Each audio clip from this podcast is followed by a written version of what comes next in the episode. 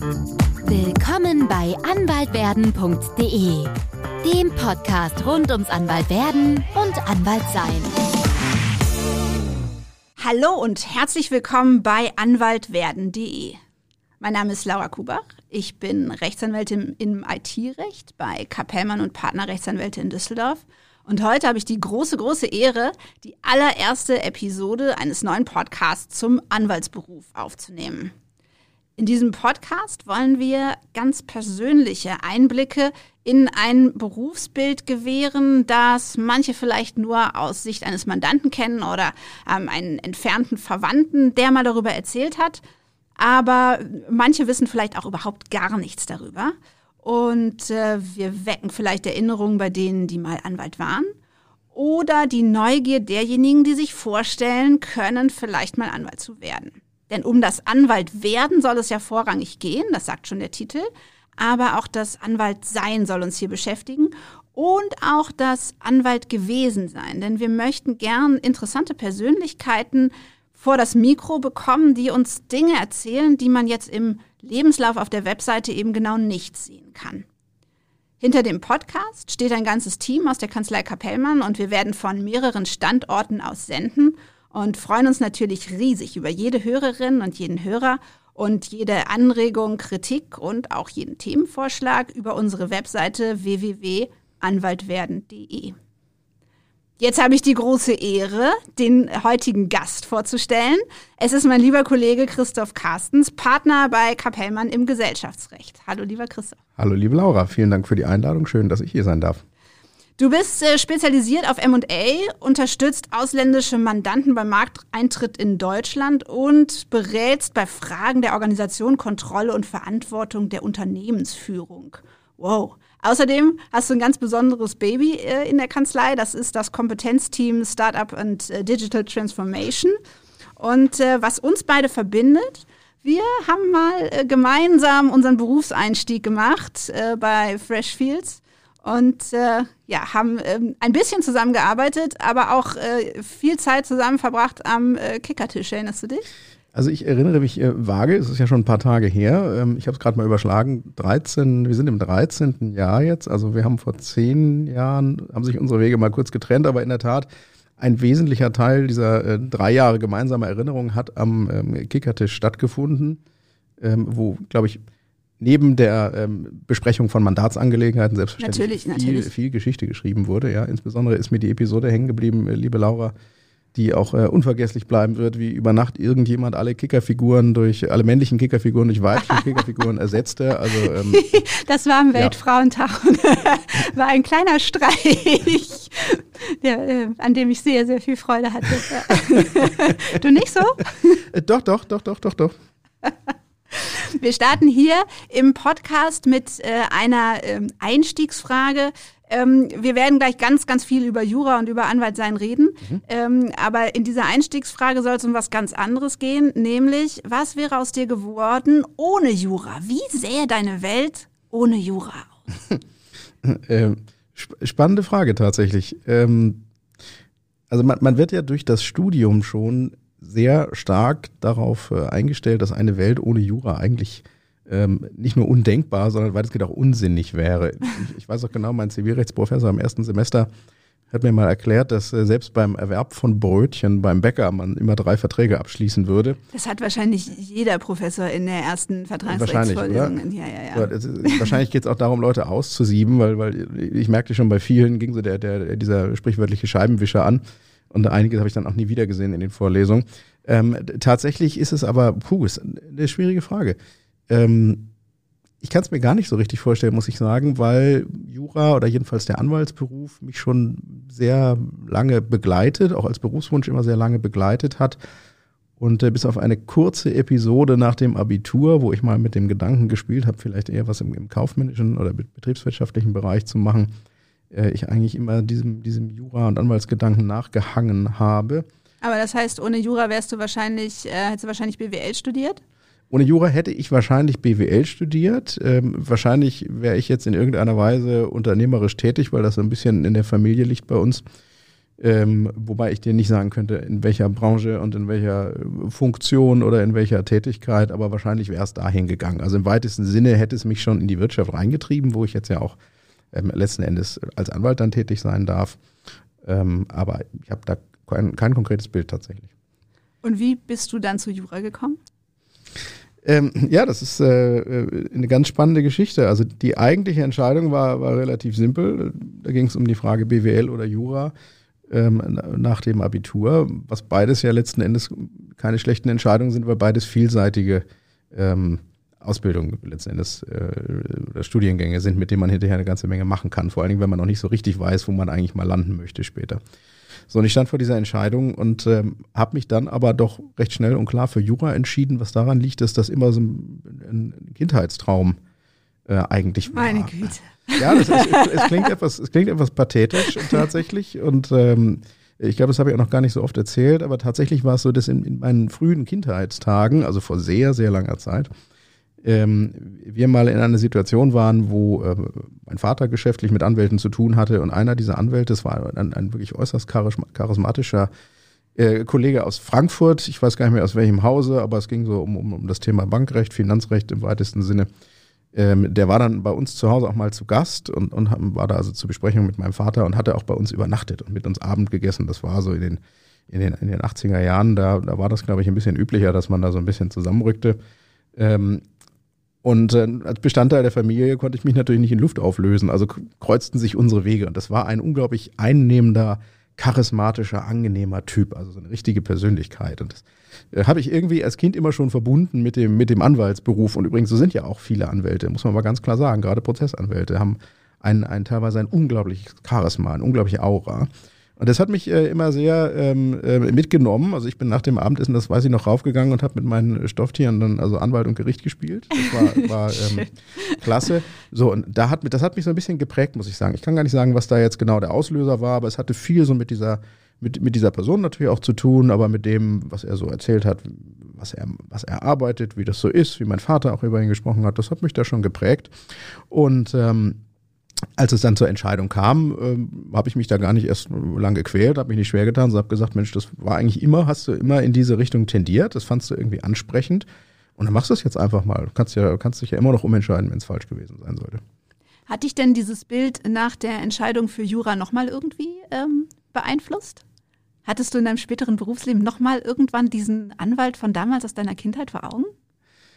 Ähm, ähm, also der, ich, ich habe ihn in der Erinnerung natürlich tatsächlich. Ähm, ich habe ihn insofern nicht vor Augen, weil ich ihn jetzt nie äh, recherchiert habe. Ich, ich kenne den Namen noch, das muss ich, muss ich ganz ehrlich sagen. Ich kenne den Namen. Ich glaube, irgendwann habe ich auch mal so ein bisschen ähm, rumgegoogelt, aber nicht viel gefunden, weil die Geschichte eben auch schon ein bisschen zurückliegt.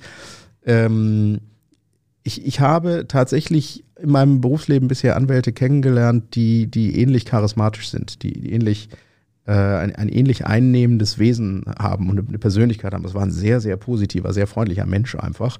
Ähm, geradlinig, gut organisiert, ähm, aber auch total warmherzig. Und das ist so ein bisschen das, wie ich mir den Anwalt als, als Rollenbild durchaus auch vorstelle, als einen echten Vertrauenspartner, Ansprechpartner. Und da habe ich durchaus Kollegen, ähm, fairerweise muss ich sagen, vor allen Dingen älterer Semester, die also einen gewissen Reifegrad, ne, wie so ein guter Rotwein. Ja, da, ne, wächst, so da wächst man rein, das glaube ich auch. Reifegrad mhm. äh, hatten, ähm, die haben mich dann schon dran erinnert. Äh, ähm, das, das muss ich schon sagen. Ja. Also da kann man, kann man sagen, in diesen Momenten sah ich mich da so ein bisschen bestätigt. Ähm, tatsächlich äh, ist die Geschichte jetzt, oh Gott, oh Gott, oh Gott, 35 Jahre oder sowas her. Also so wahnsinnig ja, ja, viel wir nicht hängt davon nicht Lange mehr. her. Danke, das ist sehr freundlich. Und äh, wie bist du dann zum Gesellschaftsrecht gekommen? Ähm, das, das hat sich tatsächlich schon an der Uni ähm, so rauskristallisiert. Ich hatte immer einen, einen, starken Einschlag in Richtung Wirtschaftsrecht, Unternehmensrecht, was daran lag, dass äh, also meine, meine Großeltern natürlich eine Kriegsgeneration ähm, haben sich dann selber ähm, oder mein Großvater hat sich dafür selbstständig gemacht und ist Unternehmer gewesen, hat verschiedene Unternehmen geführt, aufgebaut, entwickelt, hat damit dann die Familie ernährt. Mein Vater selbst ist auch Unternehmer, ist auch äh, selbstständig gewesen oder ist noch selbstständig in der in der Immobilienbranche. Also mich hat es da auch immer so ein bisschen hingetragen. Also ich glaube, dieses, dieses unternehmerische Wirtschaftsgehen, das, das ist mir einfach so ein bisschen unfreiwillig aufoktroyiert worden. Ähm, und dann habe ich eben, als es im Studium so an die Schwerpunktfächer ging, das war zu meiner Zeit fünftes Semester, habe ich mal geschaut, was spricht mich da denn eigentlich an und was kommt dem denn am nächsten? Und da gab es tatsächlich ein ähm, einen Punkt, ich glaube, der hieß ähm, Gesellschafts- und Unternehmensrecht. In, in Hamburg habe ich studiert. Ich glaube, Gesellschafts- und Unternehmensrecht hieß der. Da waren so diese Punkte vor allem rund ums Gesellschaftsrecht herum ähm, konzentriert, aber auch noch mit anderen Punkten. Kartellrecht war mit dabei. Also alles, was so Wirtschafts- und Unternehmensbezüge hatte. Ähm, da fing das an, da habe ich mich äh, für interessiert. Das hat mich dann auch äh, begeistert tatsächlich. Und seither habe ich das äh, eigentlich durch, äh, durch die Ausbildung, also auch durchs Referendariat bis hinein dann eben in die Praxis ähm, als roten Faden so verfolgt, mit, mit großem Interesse und großem Spaß. Ähm, ja, doch, da kommt das her. Also es war eine, war eine, ähm, wenn man so möchte, ein Stück weit in die Wiege gelegte, aber auch sehr bewusste Entscheidung, mich dafür dann äh, zu interessieren. Und dann hast du weiter geschaut, welche Kanzlei da möglicherweise für dich in Frage kommt und hast dir Freshfields ausgesucht oder wie bist du zu Freshfields gekommen? Ähm, ich habe tatsächlich nach dem ersten Staatsexamen war das äh, so ein bisschen bei Gelegenheit mal so eine Karrieremesse in Hamburg besucht. Das ist ja auch schon alles ein paar Tage her. Da gab es noch nicht so viele Messen wie heute und da war das noch nicht so äh, weit verbreitet. Aber da habe ich mal so, so, eine, so eine Messe besucht. Ich kannte vorher so ein bisschen eher kleinere Kanzleien. Also mein Bild war eigentlich immer das von dem, von dem klassischen Anwalt in einer kleineren Kanzlei mit, mit drei, vier Partnern vielleicht. Ähm, und gerade auch so in, in, der Hamburger Welt gibt es eben viele von diesen alteingesessenen kleineren Kanzleien, diesen, diesen Boutiquen, Wirtschafts- und Handelsboutiquen.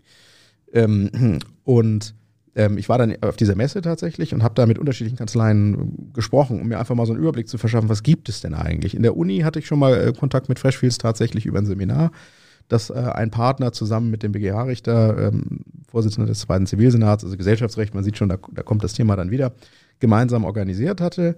Äh, daher kannte ich Freshfields schon, ich sag mal, an der Oberfläche und dann habe ich das eben mal vertieft aufgegriffen und habe da mit, mit unterschiedlichen großen Kanzleien gesprochen, mit Hengler Müller auch, mit CMS, mit Graf von Westfalen und noch, noch anderen mehr. Ähm, und als es dann irgendwann Richtung Referendariat an die Entscheidung ging, wo will man denn eigentlich mal seine Anwaltsstationen verbringen, da habe ich dann auch noch mal ein bisschen geschaut, was sind denn eigentlich die, die renommiertesten Kanzleien in diesem Bereich?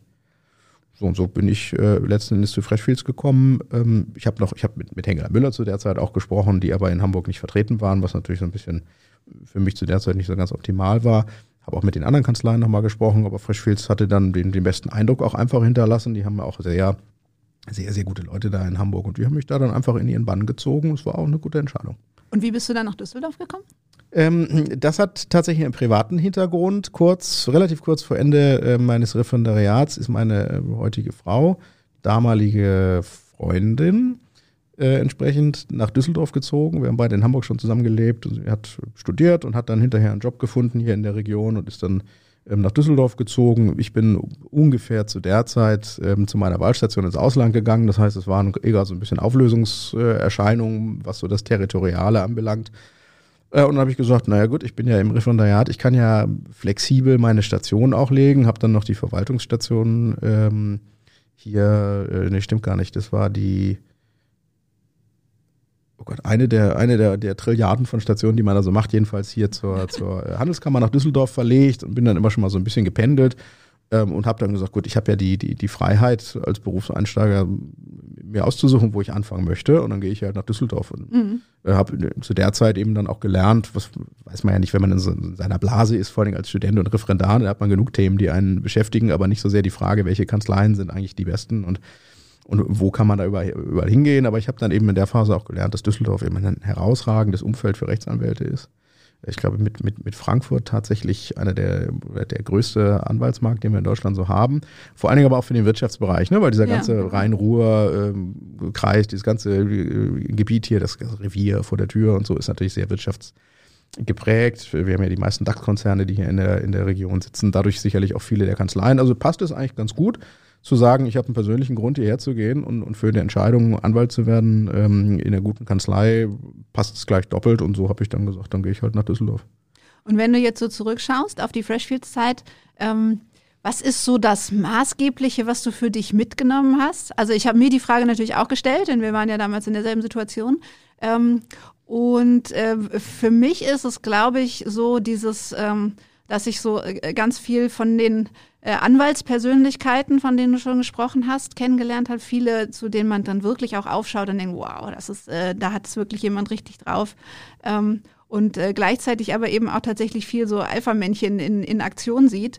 Ähm, das kannte ich vorher nicht so und äh, habe dann irgendwann mal gedacht, Mensch, wenn ich auf so jemanden im Gerichtssaal das erste Mal getroffen wäre, hätte ich, glaube ich, echt Angst gehabt. Und die Freshfield-Zeit hat mich so ein bisschen ge gelehrt, äh, da auf, auf Augenhöhe zu, mich zu positionieren und zu bleiben und mich da auch wohlzufühlen. Und was war es für dich? Hm. Ähm, also für mich ist es ein Stück weit auch das, was du beschreibst. Man hat halt wirklich mit den, mit den Größen und Vordenkern und prägendsten Leuten eines Rechtsgebiets da einfach zu tun, die da äh, eben vielfach Partner sind, wie in anderen Großkanzleien auch, aber Freshfields, bei Freshfields eben, eben auch und auch in, in ganz besonderem Maße durch die Größe allein.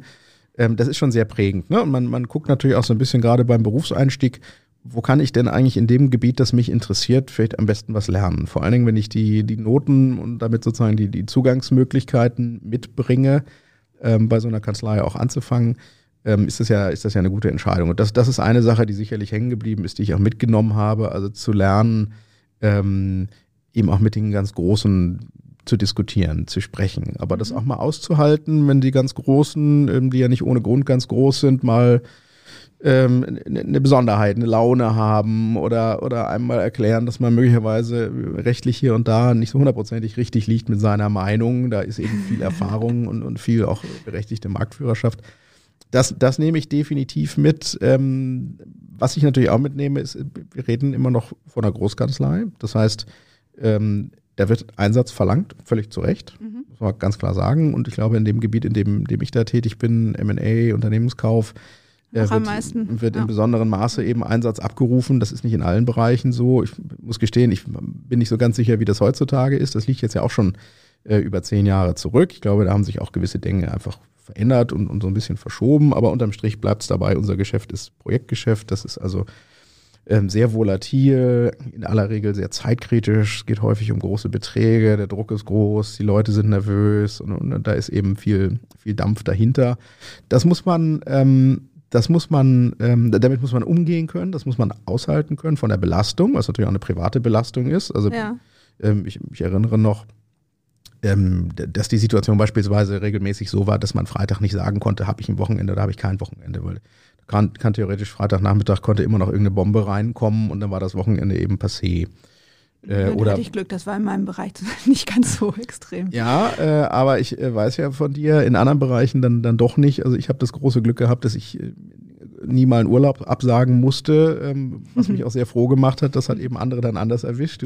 Das stimmt. Mich hat's erwischt mit dem ähm, mit der lustigen Konsequenz allerdings, dass ich den Urlaub verschoben hatte, äh, um zwei Wochen nach hinten verschoben hatte, weil also ein ganz, ganz wichtiger Deal dann stattfinden sollte, der sich natürlich auch verschoben hat und dann stattfand, als ich tatsächlich im Urlaub war.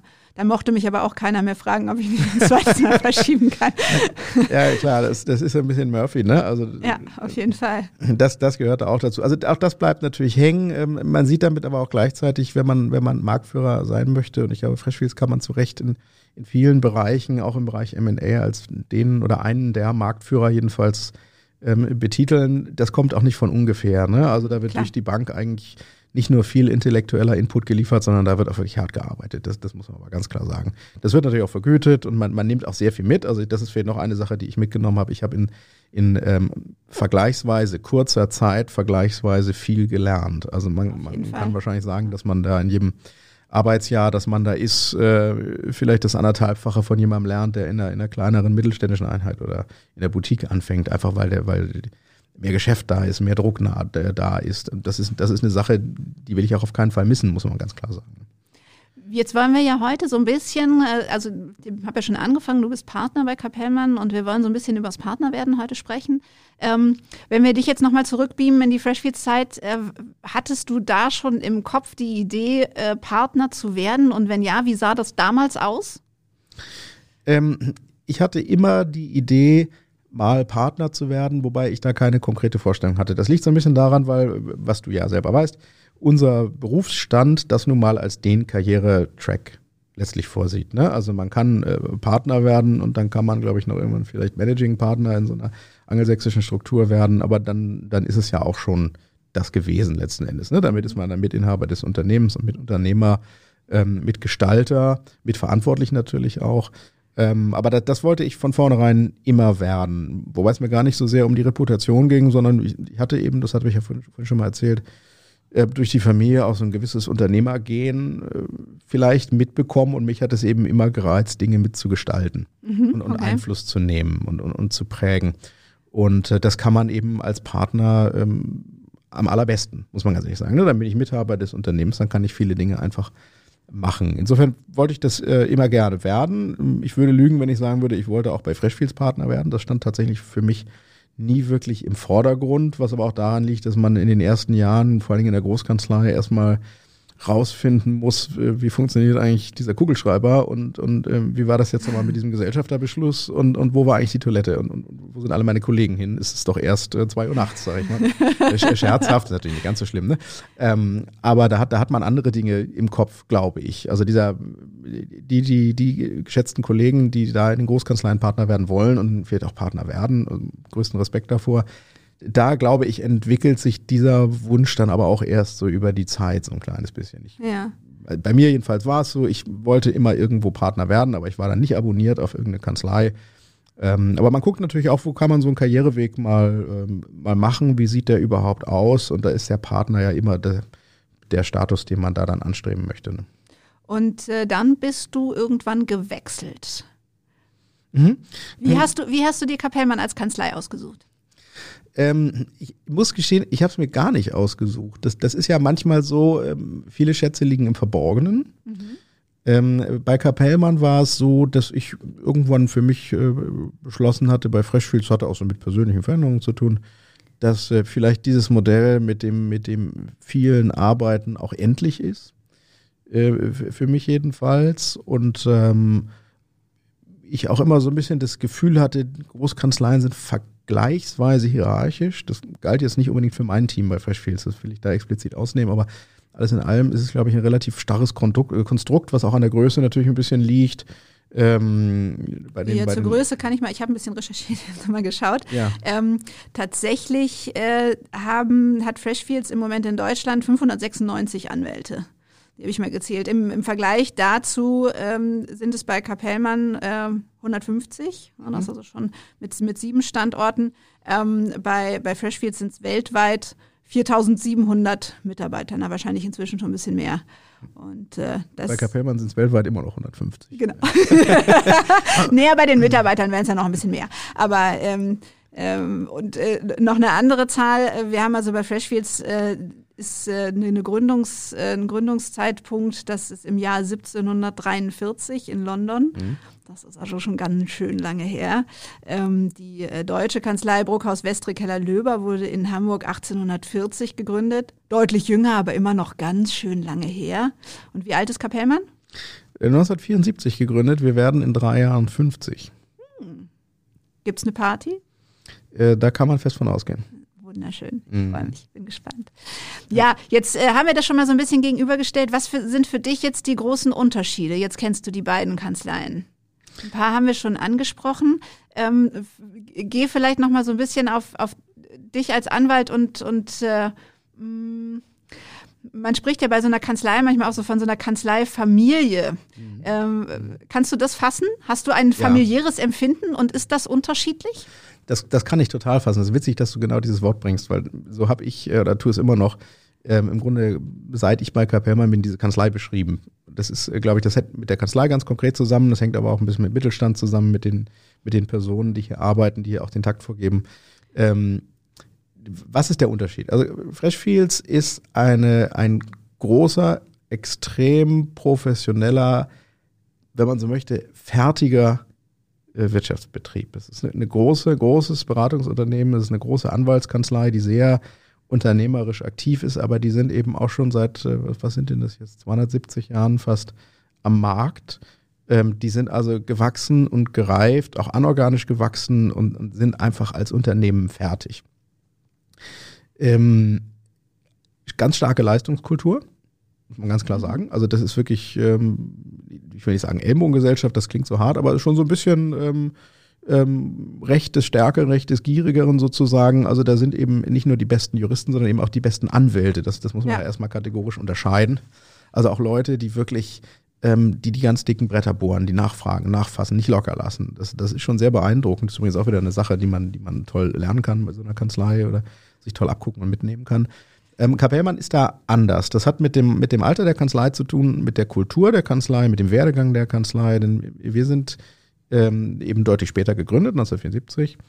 Und zwar als Ein-Personen-Veranstaltung von Herrn Kapellmann, daher Ja. zufälligerweise auch der Name Kapellmann und Partner. Und sind seither organisch, also wirklich nur durch Einstellung, nicht durch Übernahme von anderen Kanzleien oder dergleichen, auf die heutige Größe von, von 150, äh, bummelig 150 Anwälten, 300 Mitarbeiter insgesamt so über den groben Daumen gewachsen. Was den Vorteil hat, dass man natürlich miteinander wächst und nicht erst irgendwie zusammenwachsen muss. Und das hat diesem Haus, äh, das eben auch mal vor gar nicht so langer Zeit eine relativ kleine Kanzlei oder kleinere Kanzlei war, ein sehr zwischenmenschlich verbundenes familiäres Gepräge gegeben. Ich glaube, mehr als es bei, bei Freshfields der Fall ist, wir haben eine ganz niedrige Fluktuation. Also die Großkanzleien leiden ja immer so ein bisschen darunter, dass die, gerade die jüngeren Kollegen ähm, in, in der Mehrzahl dann doch nur relativ kurz, also zwei, drei, vier Jahre vielleicht da bleiben und dann Mhm. Ja, dann so sich, sich anders orientieren, so wie wir beispielsweise. Das ist bei Kapellmann einfach anders. Also das ist, das ist sozusagen eine Kanzlei zum Bleiben, sag ich mal. Mit einem, mit einem starken familiären Gepräge. Hier interessiert man sich äh, äh, ganz stark füreinander, aber auch für die Familie. Und wir haben, also ich glaube, der, der absolute Großteil der Belegschaft hier ähm, hat Familie, auch große Familie mit mehreren Kindern. Das spielt hier bei uns einfach eine gewisse Rolle. Ja. Ja, das hat, einen- hat einen Stellenwert. Und deswegen ähm, gibt es hier schon einen ganz klaren Charakterunterschied. Das, das muss man schon sagen. Also da hat, äh, da hat aber, glaube ich, jedes Haus auch so ein bisschen seine eigene Kultur, seine eigene Prägung. Bei uns ist es eben ähm, die, die, die juristische Exzellenz auf der einen Seite, aber dieses familiäre Miteinander, auch dieses empathische ähm, andererseits, was uns hier eben auszeichnet. Und wie hast du das gefunden damals? Ja, das genau. Bei der, bei der Frage waren wir gerade eben Ja. so ein bisschen äh, abge, abgedriftet. Ähm, ich habe es gar nicht gefunden. Also es hat mich gefunden, muss man eigentlich sagen. Also ich Mhm. war in der Phase, wo ich dann auch für mich beschlossen hatte, äh, Großkanzlei, das, das ist für mich vielleicht doch keine Dauerlösung. Ähm, und hatte mich so ein bisschen umgeschaut. Und äh, ein, ein großer Vorteil dabei, Anwalt in der Großkanzlei zu sein, ist, dass man unfassbar begehrt ist am Markt. Also die, die Headhunter treten einem wirklich die Türen ein, die stehen sich gegenseitig auf den Füßen. Eine ganz komfortable Situation. Ähm, so ein bisschen die Kehrseite war, ähm, die Headhunter haben eben auch für andere Großkanzleien gesucht. Also man, man da, da hätte sich sozusagen die Farbe des Logos ein Stück weit geändert, wenn man so möchte. Natürlich haben auch diese Großkanzleien alle eine eigene Kultur, die haben ja auch häufig eigene Schwerpunkte, in denen sie tätig sind oder, oder Märkte, in denen sie besonders stark sind. Das hat mich aber gar nicht so sehr angesprochen. Und irgendwann sprach mich ein Headhunter ähm, auf, auf Kapellmann an. Sagte, guck mal, hier gibt's eine Kanzlei, ähm, die äh, haben ein kleines Gesellschaftsrechtler-Team. Das waren zu der Zeit wirklich drei Leute, zwei Partner, ein Associate. Ähm, und die würden sich gerne verstärken und wollen das weiter ausbauen. Und ich muss gestehen, ich kannte Kapellmann zu der Zeit überhaupt nicht. Kapellmann ist und war auch zu der Zeit in Deutschland der, der, der Marktführer im Baurecht. Also wir beraten mit dem Stammgeschäft, das immer noch den, den, den größten oder sehr großen Teil bei uns ausmacht. Mittlerweile machen wir sehr, sehr viel Wirtschaftsrecht, auch in ganz vielen Bereichen, aber äh, der baurechtliche Teil ist immer noch das Prägende. Das muss man, muss man ganz klar so sagen. Und mit Baurecht hatte ich halt vorher nichts zu tun. Also Baurecht heißt jetzt nicht, ich baue hier einen Schrebergarten und irgendwann mal so einen kleinen Parkplatz davor, sondern wir reden hier jetzt schon von, von Großprojekten, eine Infrastruktur, große Konzerthäuser an Norddeutschland und große Flughäfen und große Infrastrukturprojekte, große Gewerbe- und Wohnimmobilien, all sowas, ne, dann was groß und, und, und komplex ist. Das, das macht hier ein ganz großer Teil der Anwälte. Deswegen waren die auf meinem Radar eigentlich nie so richtig aufgetaucht. Und ich habe mich dann ähm, getroffen mit den beiden Partnern aus dem Gesellschaftsrecht und wir haben gutes Gespräch äh, geführt. Das fand ich auch gerade so zwischenmenschlich und, und von, der, von diesen ganzen ähm, Zwischentönen, sag ich mal, äußerst ansprechend. Hab aber irgendwie gedacht, naja, vielleicht wäre doch eine andere Adresse, die, die im Gesellschaftsrecht schon etablierter und arrivierter ist, ähm, irgendwie passender oder irgendwie besser und, Ja. und irgendwie weiß ich nicht, perspektivisch interessanter. Und habe dann erstmal das äh, wieder auf Eis gelegt und so ein paar Monate später packt es mich dann aber doch, weil nämlich Kapellmann eine Sache angeboten hatte, die, die ich sonst bei keiner anderen Kanzlei gesehen hatte. Ähm, ich, es gibt hier nämlich, und das ist mir auch so vermittelt worden, das ist auch tatsächlich so, es gibt hier einen unfassbar hohen Freiheitsgrad. Also ich wurde gesucht und gefunden dann nicht nur als weiterer Gesellschaftsrechtler, sondern als jemand, der das Gesellschaftsrechtsteam und das Gesellschaftsrecht Geschäft hier in der Kanzlei mit auf bzw. weiter ausbauen sollte. Also auch viel Strategie dabei, ne? viel Unternehmertum. Und das ist ja das, schließen sich so ein paar Kreise, Was, du dir irgendwann was mal mich immer vorgenommen schon, äh, genau, Mhm. was ich mir vorgenommen, was mich immer auch schon interessiert hatte. Äh, und so habe ich dann gesagt, na gut, dann, dann gehe ich mal diesen Schritt, der ist total spannend, weil es eben nicht nur die reine rechtliche Beratung ist, sondern auch viel mit, mit hat so ein bisschen so Gründerfeeling auch dabei gehabt. Also auch viel ja. mit Selbstverwirklichung zu tun hat und viel mit, mit Gestaltungsmöglichkeiten vor allen Dingen. Ne? Und das ist in, in, in größeren Einheiten, glaube ich, ein bisschen schwieriger. Da kann ich nicht so frei Mandanten anpitchen, wie ich das möchte. Oder ich kann nicht so frei entscheiden, welche Vortragsveranstaltung ich machen möchte. Und das konnte ich hier alles machen. So diese, dieser, dieser Spirit sozusagen, der hat mich dann irgendwann doch gepackt. Und dann hat es mich äh, überzeugt und dann ging es auch ganz schnell. Also dann, dann habe ich hier unseren, äh, äh, jetzt ja mein, mein, mein lieben Partner Antonius Evers, äh, angemeldet, habe gesagt, also wir haben uns ja äh, gut unterhalten und dann haben wir uns jetzt mal eine Zeit lang nicht gesprochen und jetzt würde ich das gerne mal aufgreifen und dann ging es, glaube ich, auch wirklich innerhalb von zwei Wochen oder so. Was war dann die, die Tinte unterm Papier und dann ähm, habe ich ja auch relativ schnell losgelegt. Ja, so war das.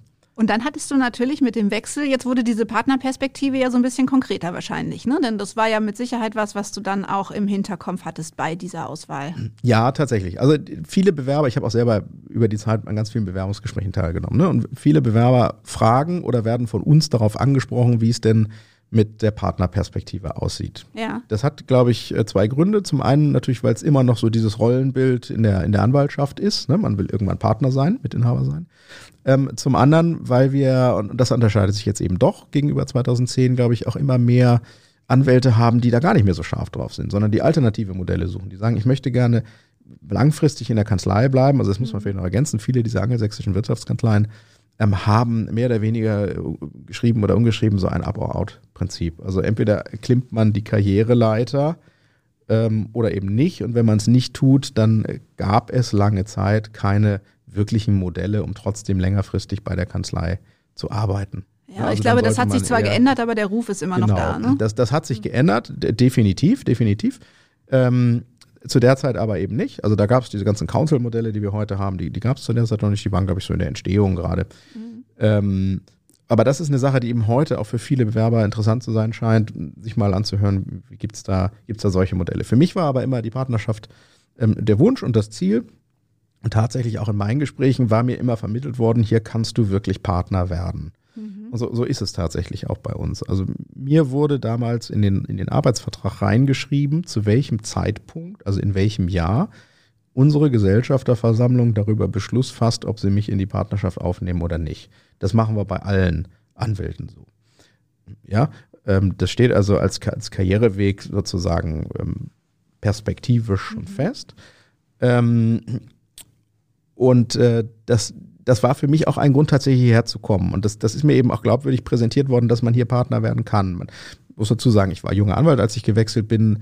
Man kennt natürlich die Geschichten aus den großen Kanzleien, wo auch viel Politik dabei ist, um Partner werden zu können. Also man muss selber einen starken Partner haben, der einen protegiert. Dann muss man vielleicht in die, in die äh, Zentrale nach London und muss da so ein Assessment Center überleben und dann muss man die richtigen Freunde haben und den richtigen Business Case im richtigen Zeitpunkt haben. Und da muss der richtige Slot frei sein. Der richtige Slot muss frei sein und man muss eben ähm, so eine Art Planstelle besetzen. Ne? Also den 47. Gesellschaftsrechtler braucht dann eben auch keiner mehr und der steht auch irgendwie dann für nichts mehr.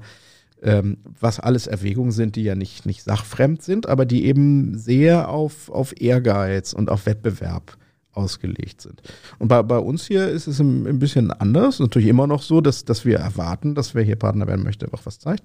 Aber ähm, dieses, dieses Slot-Denken, dieses politische, das haben ja. wir in dem Maße eben nicht. Hier wird viel mehr individuell auf die Persönlichkeit, auf den persönlichen Erfolg und was ist das für ein Anwalt, was ist das für ein Typ ähm, geschaut. Und das ist mir damals schon vermittelt worden, tatsächlich, als es um die Frage ging, wechseln oder nicht wechseln und, und ist dann auch so eingehalten worden. Und äh, hattest du dann für dich einen konkreten Plan, wie du das verwirklichst? Ich meine, da, also du bist dann gestartet und hattest sozusagen so eine Deadline, ein Jahr, in dem die Partnerentscheidung laut Arbeitsvertrag ansteht. Ja. Ähm, und dann für dich die Überlegung, was muss ich bis dahin machen? Möglichst viele Billable Hours anhäufen. Oder ähm, hast du dir irgendwas vorgenommen oder hast du einfach nur gesagt, ich mache hier mal meinen Job und gucke, was kommt? Ähm, oh, das, das ist eine gute Frage. Äh, ich habe mir äh, gesagt, ich möchte eigentlich erstmal mich, mich frei entfalten und frei gestalten. Mhm. So. Also die, ich habe nie so konkret auf den Partner-Case hingearbeitet. Das, das kann man jetzt eigentlich sagen. Ähm, ich habe eigentlich auch die, die, die komfortable Situation gehabt, dass ich gleich mit, mit, mit reichlich Geschäft auch ausgestattet war.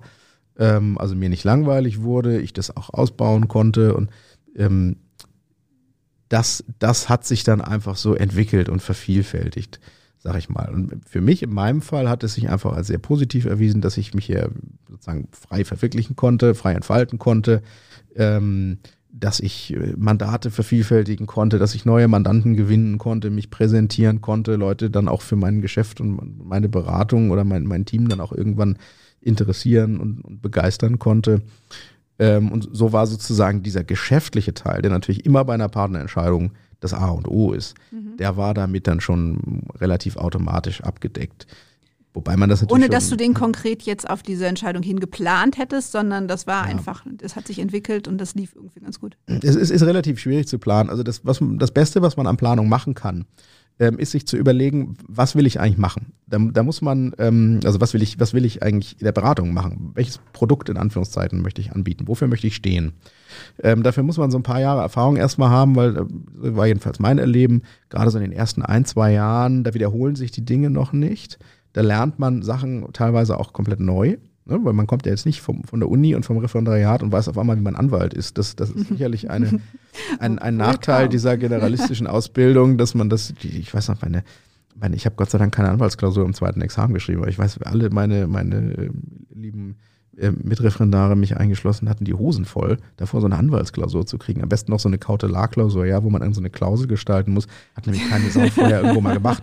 Ja, das nee. konnte keiner, das wusste keiner. Ähm, also man kommt da nicht so vorbereitet rein und man muss dann erstmal ein bisschen was lernen. Das muss man ganz klar sagen. Ne? Die ersten Jahre in der Anwaltschaft, wie viel es dann immer im Einzelfall auch sind, das sind dann erstmal Lehrjahre. Da muss man ähm, lernen, wie gestaltet man Verträge, wie arbeitet man damit, wie macht man so einen Gesellschafterbeschluss, worauf kommt es da an. Man recherchiert relativ viel Sachen, die für einen, für einen alten Hasen selbstverständlich sind ähm, oder die man dann schon tausendmal gemacht hat irgendwann. Aber irgendwann fängt man halt an mit solchen Dingen und dann mhm muss man ein bisschen sich wiederholen, erstmal sich äh, damit befassen. Das nimmt einem schon viel, viel geistigen Raum auch ein. Wenn man dann so ein bisschen sein Handwerkszeug gelernt hat, dann ähm, stellt man aber auch fest an, an den vielen Mandaten, die man begleitet hat, was interessiert einen eigentlich wirklich, was macht einem Spaß und wo ist man vielleicht auch gut. Ja, man ja. muss natürlich auch wie bei allem ähm, so ein bisschen Talent für das eine oder das andere haben. Ne? Denn es gibt ja Fachbereiche, die sind sehr formalistisch juristisch und es gibt Fachbereiche, die leben eher von der, von der Verhandlung und es gibt Fachbereiche wie das ganze Prozesswesen, die leben dann so ein bisschen mehr vom Streit, vom Argumentieren, von der Schlagfertigkeit. Und da muss man für sich selber mal so rausfinden, wo man sich da eigentlich sieht. Und wenn man das aber äh, geschafft hat, dann kann man sich Gedanken darum machen, was möchte ich eigentlich anbieten? Also was ist, was ist, ja, was ist mein Produkt letzten Endes? In welchem Bereich kenne ich mich gut aus oder interessiert mich besonders oder bin ich einfach stark? Da passe ich passe ich als Typ, auch mit den ganzen Skills, die ich so als Mensch mitbringe, passe ich einfach gut da rein in die Arbeitsweise. Und wenn man das gefunden hat, das kann man strategisch dann so ein bisschen planen, ne? dass man mhm. also beispielsweise sich dann äh, Vortragsveranstaltungen ähm, zusammenstellt oder, oder Mandantenkreise zusammenstellt, die eben diese Themen auch abfragen dann und nicht zu generalistisch an die Sache rangeht. Der Rest, wie man jetzt plant, sehr viel Geschäft zu generieren, das ist, äh, das ist gar nicht mal so einfach. Das ist auch gar nicht mal so planbar, vor allen Dingen nicht in so einem Projektgeschäft, das sehr volatil ist, wie, wie eben Unternehmenstransaktionen sind. Da gibt es mal mehr, mal weniger. Ähm, das kann man also, kann man also schwer planen. Aber man kann sich da jedenfalls mal so diesen, diesen Business Case, sage ich mal, bauen. Ne? Wofür stehe ich und, und wo möchte ich mal hin damit? Okay, jetzt ist der Business Case ist ja sozusagen eine Komponente dessen, was so ein Partner ausmacht. Reicht aber wahrscheinlich nicht alleine. Äh, nee, das reicht, das reicht nicht alleine. Da gibt es, glaube ich, aber kein Haus, wo das alleine reicht. Also nur geschäftlich für etwas zu stehen, was gut ist, reicht sowieso nicht. Man muss natürlich auch einen wirtschaftlichen Erfolg dahinter hängen. Also es ja, sind ja keine, wir sind ja immer noch auch als Kanzlei irgendwo ein Wirtschaftsbetrieb. Ne? Das, das muss man schon ganz klar sehen. Wir machen das ja hier genauso wie jeder Angestellte bei uns arbeitet, um, um um sich am Wochenende seine Brötchen kaufen zu können, ähm, ist das bei den Partnern auch nicht Auch anders. wenn man da viele Verträge in der Bäckerei schließt auch und immer an die erste äh, Vorlesung zurückdenkt. Wenn man immer an, an äh, Professor Borg denkt, der einem das im ersten Semester erklärt, natürlich bei jedem Brötchenkauf, ähm, ist, es, ist es natürlich äh, trotzdem so, dass man das Ganze ja nicht nur zum Selbstzweck macht. Also wirtschaftlicher Erfolg gehört einfach dazu. Ich kann nicht äh, ein Rechtsgebiet bekleiden, das einen, einen wunderschönen dogmatisches Rechtsgebiet ist, mit dem ich aber kein Geld verdienen kann. Da muss ich an die Universität gehen, da kann ich das machen. Aber als Anwalt muss ich eben auch irgendwie ein Ergebnis daraus äh, herleiten. Und das ist nun mal bei uns das Honorar, schlicht und ergreifend. Also ich muss, ich muss irgendwie was haben, was, äh, was packend ist. Ähm, also ich muss ein Thema besetzen. Ähm, das muss jetzt nicht uni als Unikat besetzt sein, aber es muss halt ein guter Fall sein. Wir hatten mal, das ist eine kleine Anekdote, wir hatten mal in der Kanzlei jemanden, der wollte sich mit Pferderecht hier verwirklichen. Das ist dann glaube ich, auch relativ schnell beendet worden, das Kapitel. Also da das muss man kann sagen, spannend sein. Ich habe ich hab tatsächlich mal Pferderecht gemacht. Ach was. Also ich habe da, ich hab da überhaupt gar keinen Zweifel, dass Pferderecht spannend ist. Und übrigens, Am Ende des Tages ist halt so ein lahmendes Pferd, das dann halt irgendwie nicht den Preis wert ist. ich glaube, es Es erschöpft ist, sich. es ist dann, ja, es ist dann erschöpft. Also ist es möglicherweise auch nicht so ganz kompatibel mit einer dann doch irgendwie großen Wirtschaftskanzlei. Also da ist es vielleicht dann doch zu speziell. Ähm, jedenfalls wird man damit bei uns und auch mit dem, mit dem Netzwerk, mit dem wir so zusammenarbeiten, natürlich ähm, nicht den wirtschaftlichen Erfolg haben, den man für uns haben sollte. Äh, an anderer Stelle vielleicht schon. Also das, das, das ist äh, sozusagen die zweite Komponente. Man muss das auch in, bei uns in Umsatz äh, umsetzen. Bei uns sind die Billable Hours nicht so treibend, wie es bei den äh, englischen und amerikanischen Großkanzleien der Fall ist. Bei uns geht es mehr um das, was hinten rauskommt, sag ich mal, also um die Umsätze. Und die müssen natürlich auch irgendwo sein. Da gibt es dann so, so grobe Richtgrößen, die wachsen natürlich dann jedes Jahr an. Ähm, das ist das zweite Element, das man da mitbringen muss. Und das dritte ist natürlich, man muss ähm, gerade bei uns hier im Hause, man muss Unternehmer sein. Also man muss Ja. Anwalt sein, hatten wir vorhin schon, ne? ein guter Anwalt ist nicht, nee, andersrum, ein guter Jurist ist nicht automatisch ein guter Anwalt. Ein guter Anwalt muss übrigens auch nicht unbedingt ein guter Jurist sein. Ähm, das sind einfach unterschiedliche Fähigkeiten, die man da einsetzen muss. Idealerweise ist man beides. Ähm, ist, glaube ich, bei uns auch tatsächlich wirklich quer durch die Bank so der Fall. Gute Juristen und gute Anwälte. Aber um hier Partner zu werden, muss man eben dann nicht nur ein guter Anwalt, sondern auch noch ein unternehmerisch denkender Anwalt sein. Weil wir sein, eben, ja. das ist sozusagen die Freiheit, die wir auch den jüngeren Kollegen gewähren. Sieht man übrigens jetzt hier auch bei unserem Podcast-Projekt. Ne? Und da sind ja auch junge Kollegen dabei. Ähm, die Freiheit, die wir da einräumen, das ist sozusagen eingezahlt darauf, dass jemand auch was damit macht, dass jemand das unternehmerisch einsetzt, dass er irgendwie einen, einen Beitrag leistet, der über das bloße Beratungsgeschäft, über das bloße Anwaltsgeschäft hinausgeht, der das Unternehmen weiterbringt, weiterentwickelt. In welcher Weise und an welcher Ecke auch immer. Also das sind so die, diese weichen Faktoren, die dann natürlich noch äh, dazukommen. Also man muss irgendwie, man muss ein guter Jurist sein, ist klar, man muss für was stehen, man muss äh, geschäftlich erfolgreich sein, aber man muss eben auch als Typ ein, ein, ein Unternehmertyp, ein Führungstyp in Anführungszeichen sein. Sonst wird schwierig. Und äh, welche Bedeutung würdest du sagen, spielt das Netzwerk? Ähm, definiere Netzwerk. Also wir haben natürlich ganz unterschiedliche Netzwerke. Äh, Mandatszuträger, Mandanten, Anwälte, Ex-Anwälte zum Beispiel, also Alumni-Netzwerke. Bei einem guten Netzwerk hängt alles zusammen, oder? Ah, mit dir zu diskutieren bringt auch nichts. Ne? ähm, Netzwerke sind für uns extrem wichtig. In, in allen Ausprägungen, muss ich sagen. Denn ähm, wir, wir sind, wie sagt man doch so schön neudeutsch, äh, wir sind halt äh, People-Business. Ne? Also hier geht es darum, dass wir als, als Rechtsberater ähm, besonderes Vertrauen in Anspruch nehmen und dieses Vertrauen investiert der Mandant zum einen in unsere rechtliche Beratung, die kann er aber in vielen Fällen gar nicht beurteilen. Also ob das jetzt richtig oder falsch ist, was wir da machen, das fällt dem Mandanten in aller Regel schwer. Also wenn er das wirklich durchdringen könnte, kann Manchmal fällt es hinten raus auf. Manchmal fällt es hinten raus auf, nur dann weiß das halt vorne nicht, der Mandant. Ne? Also der, der sogenannte Ex-Mandant, wer kennt ihn nicht? Ähm, Ja, oder auch der begeisterte Mandant. Oder auch der begeisterte Den Mandant. soll es ja auch geben. Soll es auch geben. Ähm, jedenfalls ist das für den Mandanten schwerer ähm, zu beurteilen. Besser beurteilen kann er, was steht da für ein, für ein Mensch mir gegenüber. Ja, ist das äh, einer, der, der irgendwie zu mir passt, bei dem fühle ich mich gut aufgehoben, dem kann ich vertrauen. Das ist eine große Vertrauensbeziehung, die man zu seinem Anwalt, ganz egal in welchem Rechtsgebiet entwickelt. Ähm, äh, ist der durchsetzungsstark, wenn er durchsetzungsstark sein muss? Hat der eine gute Ansprache? Kann ich irgendwie mit dem kommunizieren? Schwingen wir auf einer Wellenlänge? Ähm, das sind alles ähm, Fähigkeiten und Fertigkeiten, die natürlich mit, mit der juristischen Kenntnis nichts zu tun haben. Das geht einfach um, um, um ja, Neudeutsch Soft Skills an dieser Stelle. Und die müssen irgendwie kompatibel sein. Das heißt aber, wenn ich als, als Anwalt erfolgreich sein will, dann brauche ich natürlich idealerweise mal einen Mandant, vielleicht sogar auch zwei. Und den muss ich irgendwo herbekommen. Und wo bekomme ich den her? Da gibt es natürlich unterschiedliche Kanäle, ähm, aber es wird immer schwierig, wenn ich mit dem Mandanten kein, ähm, keinen Connect hinbekomme, wenn das Ja. irgendwie nicht passt. Ähm, und um diese Verbindung aber herzustellen, brauche ich natürlich irgendwo die Gelegenheit, auch einen Mandanten zu finden. Und dafür sind Netzwerke extrem wichtig. Plus, da gibt es natürlich auch noch den einfachen Fall, den kennen wir, glaube ich, dann auch alle. Man, man hat natürlich in seinem Referendariatsgrüppchen, äh, wenn man sich mal nach links und nach rechts umschaut, da sitzen da jeweils 30 Leute, sag ich mal, in beide Himmelsrichtungen. Und äh, die wird man natürlich im Laufe seines Lebens, seines Berufslebens auch wiedersehen. Und von den 30 gehen vielleicht einige dann mal in Unternehmen und sind damit potenzieller Mandant. Und irgendwann schließen sich diese Kreise wieder. Gilt übrigens auch für, für frühere Kanzleien. Also ich habe äh, tatsächlich auch ähm, aus der eigenen, aber auch aus, aus, äh, also aus von Kapellmann Zeiten, aber auch aus Freshfields Zeiten durchaus noch Kontakte, die mir heutzutage äh, bei einer Mandatsbeziehung äh, helfen und, und, und wertvoll sind, die teilweise auch Mandanten geworden sind. Und wir haben gemeinsam ein ganz interessantes Netzwerk, die X-Fields. Oh, wo, ja. wo wir besonders äh, schöne Treffen immer haben. Ne? Ja. Und, aber tatsächlich auch ein, ein äh, großartiges Netzwerk. Das ist ein großartiges Netzwerk mit, äh, mit, einer, mit einem großartigen Ansatz. Ähm, vielleicht für die geschätzten Hörerinnen und Hörer, die damit jetzt so ad hoc nichts anfangen können, also wahrscheinlich alle.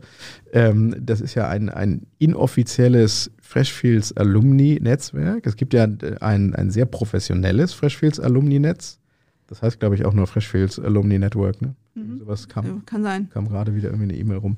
Ähm, da sind sozusagen global alle früheren Freshies in irgendeiner Weise zusammengefasst. Das ist so ein eigenes Netz, wie LinkedIn, mit einem eigen- eigenen Portal und allem drum und dran. Also richtig fancy, aber Aber in seiner Professionalität irgendwie ein bisschen kühl, ne? ein bisschen anonym, äh, Ja, finde ja. ich auch. Also ich muss gestehen, ich bin da nicht so richtig hinten dran. Ich freue mich immer, wenn da mal die Erinnerung kommt, dass es da was gibt. Aber ähm, und man kriegt halt so ein bisschen noch was mit, wer, wer wird vielleicht nochmal Partner, wer hat jetzt irgendwelche Funktionen übernommen und dann freut man sich natürlich für diejenigen.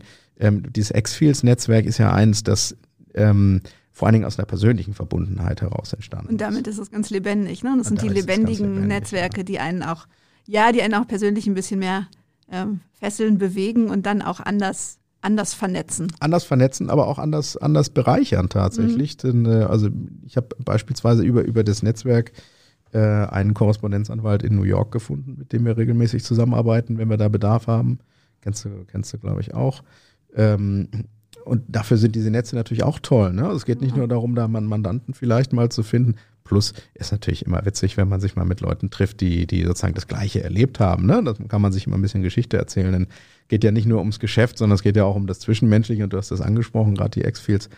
Ähm, der, der, der Carsten Reimann, der organisiert das ja immer ganz toll, weil er das so wie so eine, einmal im Jahr, wenn, wenn es denn hier die, die pandemische denn- Lage genau. zulässt, ähm, äh, so ein, ein Zwei-Tages-Event macht, so wie bei Freshfields eben die großen internen Konferenzen waren, ne? Mit, mit, mit, mit, äh, ich sag mal, mit, äh, mit Trunk und Tanz und Programm und allem drum und dran.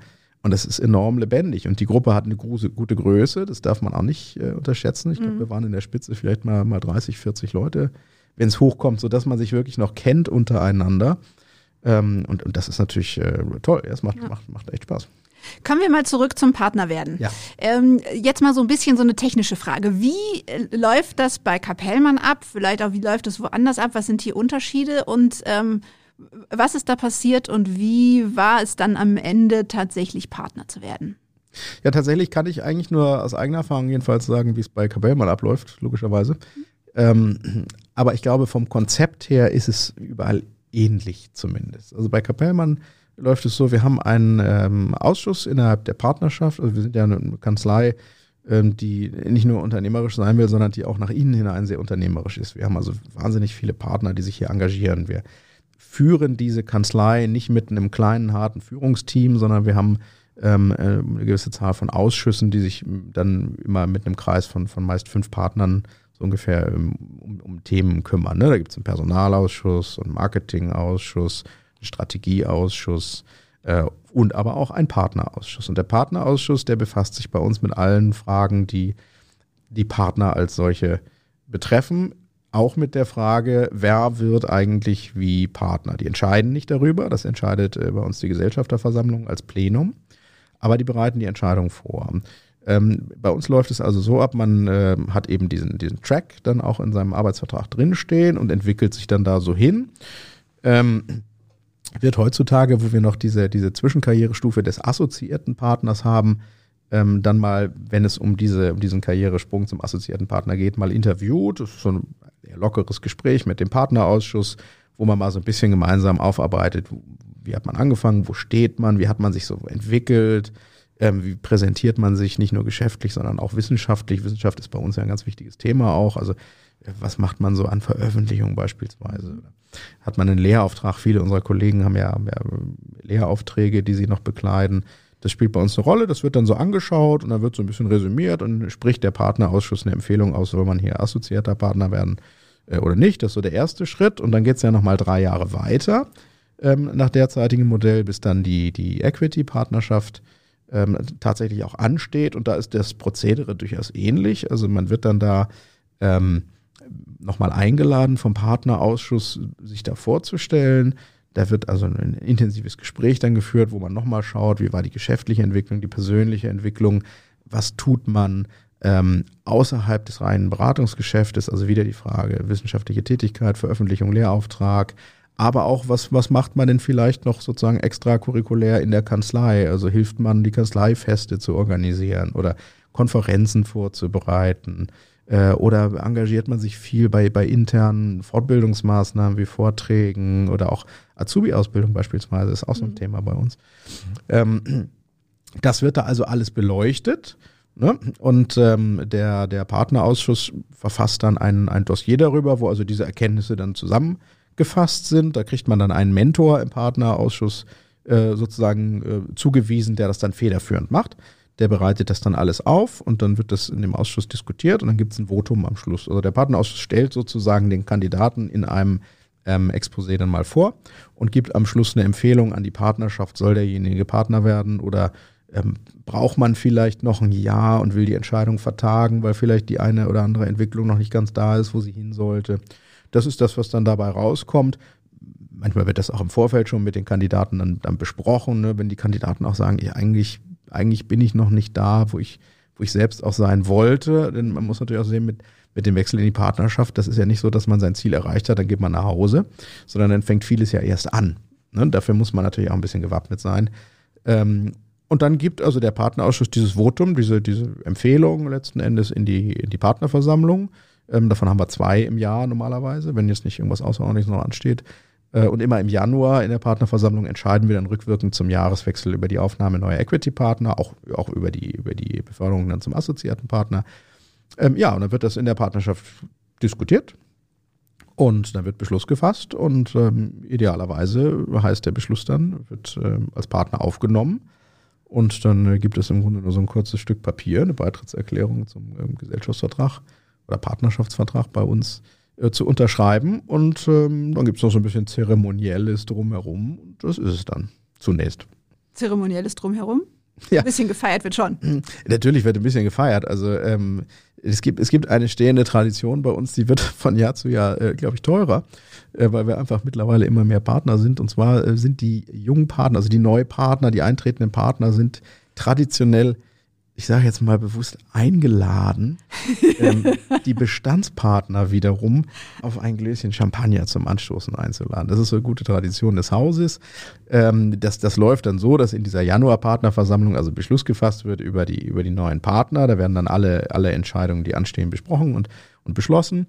Und dann werden die neuen Partner äh, hereingebeten. Also gibt es eine kurze Unterbrechung, bevor dann das, das inhaltliche Programm weitergeht. Dann werden die neuen Partner reingebeten. Dann wird ganz fürchterlich applaudiert und werden ganz viele Schultern geklopft natürlich. Und, ähm, und dann, dann Champagner. gibt es Champagner natürlich. Und den haben äh, die, die ähm, neuen Partner zu bezahlen. Also ich, ich äh, hatte das, das äh, Glück, äh, als ich selber dran war, hatten wir die Partnerversammlung im, im Hyatt hier in Düsseldorf. Und mit mir sind noch zwei andere Kollegen. Zwei? Oder drei? Nee, drei, glaube ich, sogar andere Kollegen Partner geworden. Ja was den Vorteil hatte, Dann dass man so eine Champagnerrechnung, wir waren, ich war so ungefähr der 50. Partner, äh, ging durch vier. Damit kann man schon mal durchaus äh, zurechtkommen. Äh, wir haben auch andere Kollegen, die werden dann in einem Jahr alleine Partner und müssen 55 Partner mit, äh, mit Hotelchampagner versorgen. Okay, also das, auch nochmal so eine äh, strategische Überlegung, wenn man sich auf den Partner-Track begibt, wer kommt mit? ja, okay. clever, also interessant, eine, sozusagen eine partnerpolitische Entscheidung mal umgekehrt. Nicht die Kanzlei hat politische Erwägungen, sondern der Kandidat. Ja, also ich glaube, davon sollte man sich nicht abhalten lassen, ehrlich gesagt. Aber es ist, es ist einfach eine schöne Tradition, die natürlich jetzt, ähm, wir haben auch jetzt wieder Partnerernennung gehabt in 2021, ähm, die da natürlich leider ins Wasser gefallen ist. Und das, das tut einem dann schon leid für die, ja. für die Kollegen, die dann Partner werden. Weil neben dem Umstand, dass man da eine hohe Rechnung zu begleichen hat, ähm, es natürlich auch so ein bisschen um dis, diesen Moment geht. Denn man muss, man muss schon sagen, das ist ähm, schon ein besonderer Moment. Das ist schon ein bisschen erhebend auch, weil ähm, es eben nicht nur der Wechsel von dem gepflegten Angestelltenverhältnis mit Kündigungsschutz, Urlaubsanspruch und Lohnfortzahlung in die Mitunternehmerschaft, persönliche Haftung und so weiter ist, ähm, sondern es ist auch einfach etwas wirklich Besonderes, weil die Partnerschaft eben bei uns nun mal das, sozusagen das, das Höchste ist, was wir zu vergeben haben als, als Karriere. Das äh, heißt, dein, dein Gefühl zum Job hat sich verändert an dem Morgen, an dem du aufgewacht bist und wusstest, äh, Champagner-Tüdel noch ein bisschen im Kopf, aber jetzt bin ich Partner.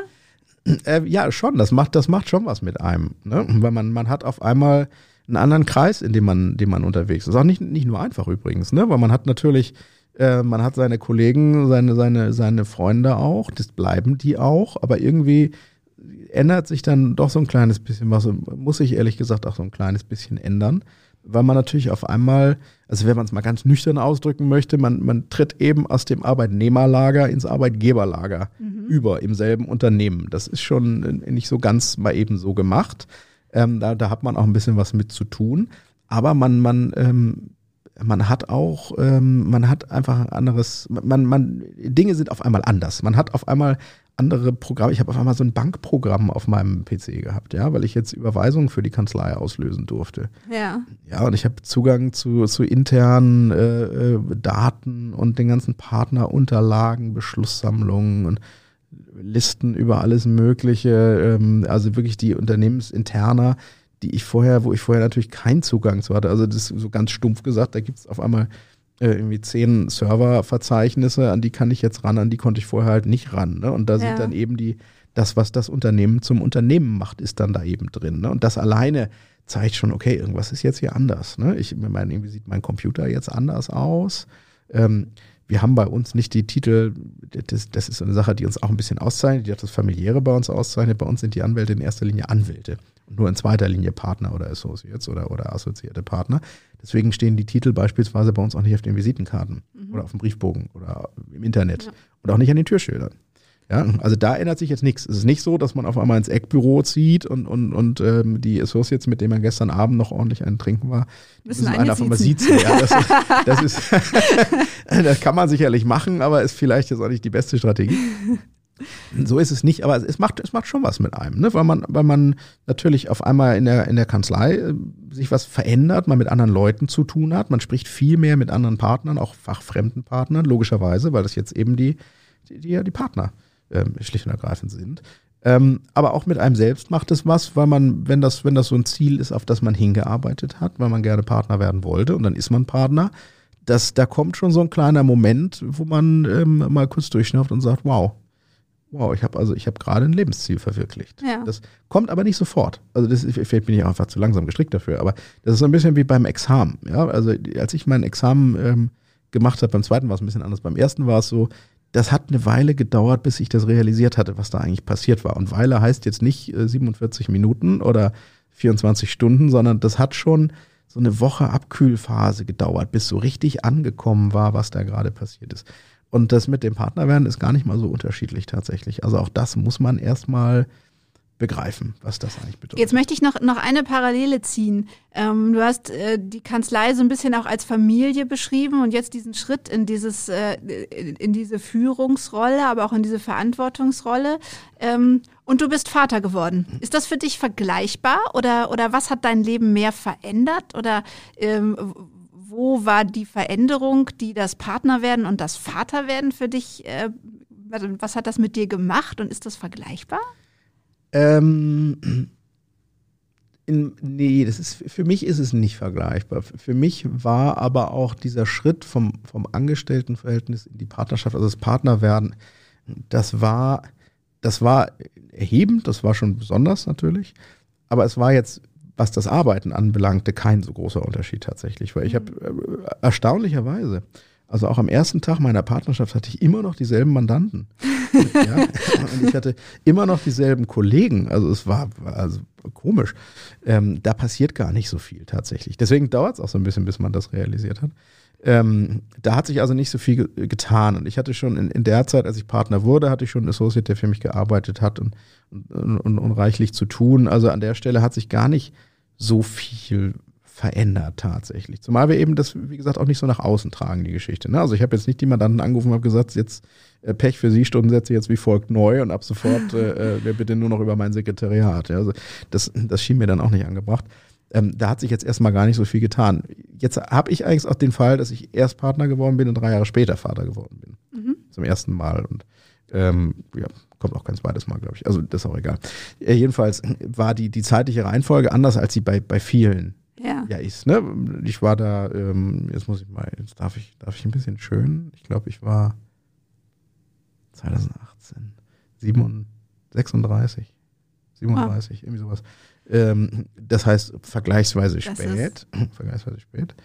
Ähm, trotzdem hat das ähm, so ein bisschen den größeren, den größeren Knall mitgebracht was aber auch daran liegt, dass meine Frau auch voll berufstätig ist ähm, und auch jetzt nach der Elternzeit wieder voll berufstätig ist und dass ähm, auf einmal eine Baustelle aufmacht zu Hause, also losgelöst von allem, was so emotional als Mensch mit einem passiert da, ne? das, das, da kann man ja Bücher drüber schreiben.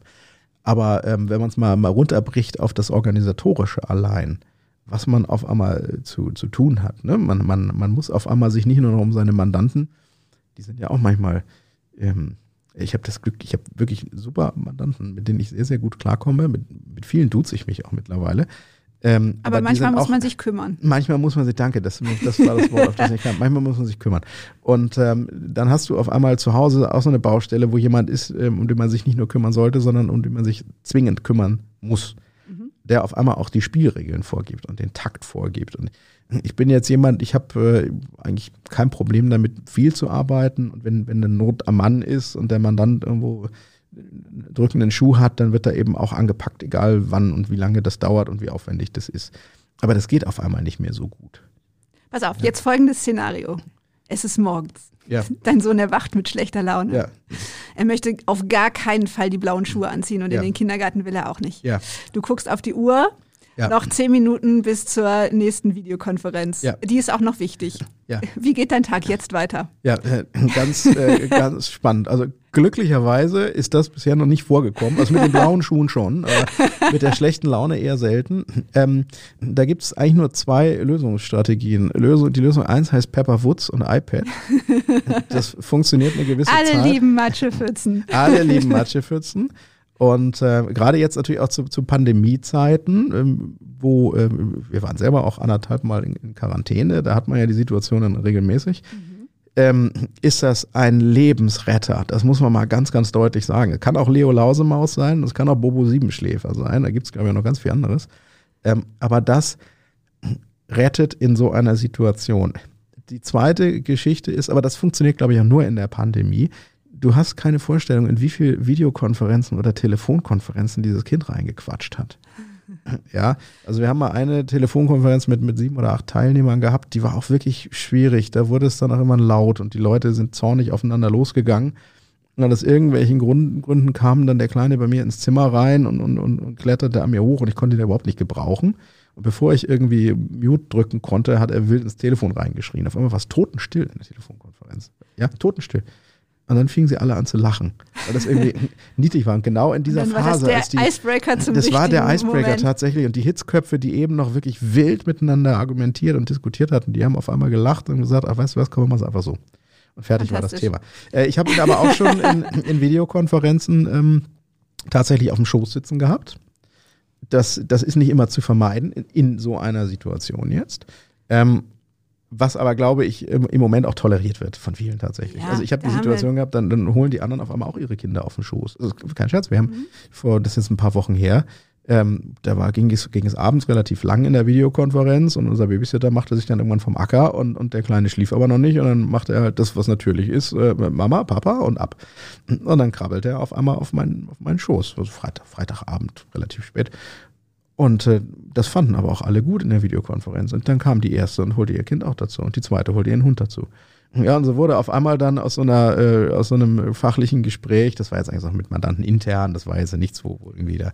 Und war mehr so Kaminabend. War, also mehr so Kaminabend, dann Freitagabend ist ja sowieso immer eine andere Stimmung. Aber das, das, das geht dann schon. Aber viel anderes bleibt einem dann auch nicht. Ne? Und das ist aber wie gut, so, dass wir in einer Zeit leben, in der das funktioniert. Ja, das ist, das ist genau das. Und da das, das ist haben wir, so, da müssen wir alle Glück. mitmachen. Ne? Mhm. Da, haben, da haben wir schon Glück, das, das muss man schon sagen. Ähm, jetzt sind wir da schon angekommen. Ähm, was möchtest du noch erreichen? Was ist sozusagen dein nächstes Ziel? Hast du da was vor Augen? Das ist äh, schon wieder so eine spannende Frage. Es gibt ähm, spannende Fragen. Ja, das, das, das, ich merke das schon. Ähm, es gibt noch, es gibt noch viel zu erreichen tatsächlich. Also ich habe äh, mittlerweile, seit ich Partner bin, ähm, viel Zeit bei uns in, in interne Themen investiert. Ähm, sehr viel Zeit, fehlt auch ein bisschen ähm, zu viel experimentiert an der einen oder anderen Stelle, aber ich bin ähm, im Beirat der Geschäftsführung bei uns, ich bin in der, in der Praxisgruppenleitung für unsere Praxisgruppe, ich bin im Marketingausschuss bei uns, ich veranstalte mit einem Team so die großen internen Konferenzen hier. Also gibt es ganz viele Baustellen, ähm, wo ich mal so ein bisschen aufräumen müsste. Das möchte ich aber gerne weitermachen. Und ich möchte aber auch als großen Schwerpunkt vor allen Dingen, das ist letztendlich, da schließt, schließt sich auch wieder ein Kreis, ne? Ähm, ich möchte gerne unsere Praxisgruppe Gesellschaftsrecht, Unternehmenskauf ähm, oder Praxisgruppe Handels- und Gesellschaftsrecht heißt sie jetzt, ähm, die möchte ich gerne weiterentwickeln. Also wir sind schon stark gewachsen in der Vergangenheit, ähm, haben uns geschäftlich erweitert, haben mehr Kollegen eingestellt und das, das möchte ich gerne noch weiter treiben. Also da ähm, sozusagen die, das, das unternehmerische Fortentwickeln, das mich überhaupt erst zu Kapellmann gebracht hat, das möchte ich gerne noch, ähm, noch viel, viel weiter treiben. Das ist so das, was mich, glaube ich, am, am unmittelbarsten jetzt äh, reizt.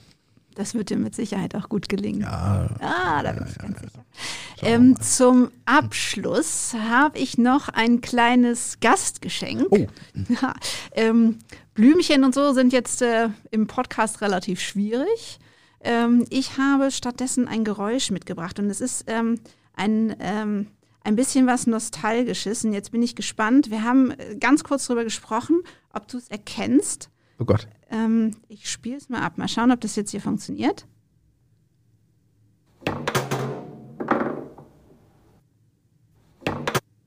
Erkannt? Moment, das, ich, ich mach nochmal. Das, ja, tatsächlich, das ist, ähm, ja, ich, ich, hätte fast gesagt, du hast es, du hast es rückwärts abgespielt. Also ich, ich höre einen äh, Kickerball auf einem Kickertisch. Äh, genau. Mir auch gerne was zu ein. Und, und dieses blecherne Geräusch klingt eigentlich so, als hätte einer ein, ein Tor geschossen, allerdings völlig lustlos und, und im Kullertempo, weil normalerweise muss das ja richtig knallen, sonst, sonst hat es ja nichts gebracht. Ähm, ist übrigens eine Sache, da, da äh, sind wir vorhin nicht mehr zu gekommen. Also noch eine der, der wesentlichsten Sachen, die ich von Freshfields mitgenommen habe, ähm, ist, es ist extrem wichtig, wenn man Finanzkrise hat, im, im Keller einen Kicker stehen zu haben. Das ist unglaublich wichtig. Ähm, nein, das, das, ist, das ist ein Kicker. Ich, ich freue mich sehr über dieses Geräusch. ähm, ich habe äh, tatsächlich gestern äh, Abend gerade ähm, bei uns in der Kanzlei den Kanzleikicker gegen unseren Standortleiter bemüht, der mich trotz allergrößtem Einsatz niedergerungen hat, muss ich zu meiner Schande gestehen. Aber ähm, das ist also das ist ein tolles Geräusch. Es verbindet ja uns. Es ist äh, äh wesentlich Ja, und ich Teil verbinde es mit, mit einer Einladung zum äh, Kickern heute Nachmittag. Oh, oh. das äh, gefällt. Ihr habt ja schon warm gespielt seit gestern. Das, ja, da bist du natürlich klar im Vorteil. Das ist ja so eine Art äh, äh, Reunion nach, nach ja. zehn Jahren mal wieder ein Kicker-Duell. Genau. Und äh, danke dir ganz, ganz herzlich mit dem Kickertor für dieses fantastische Gespräch. Und äh, das war's auch schon mit dem Podcast Anwaltwerden.de. Und ich würde mich riesig freuen, den ein oder anderen Hörer oder die ein oder andere Hörerin äh, hier bald wieder an der Strippe zu haben für die nächste Episode. Das war's für heute. Mehr gibt es unter anwaltwerden.de.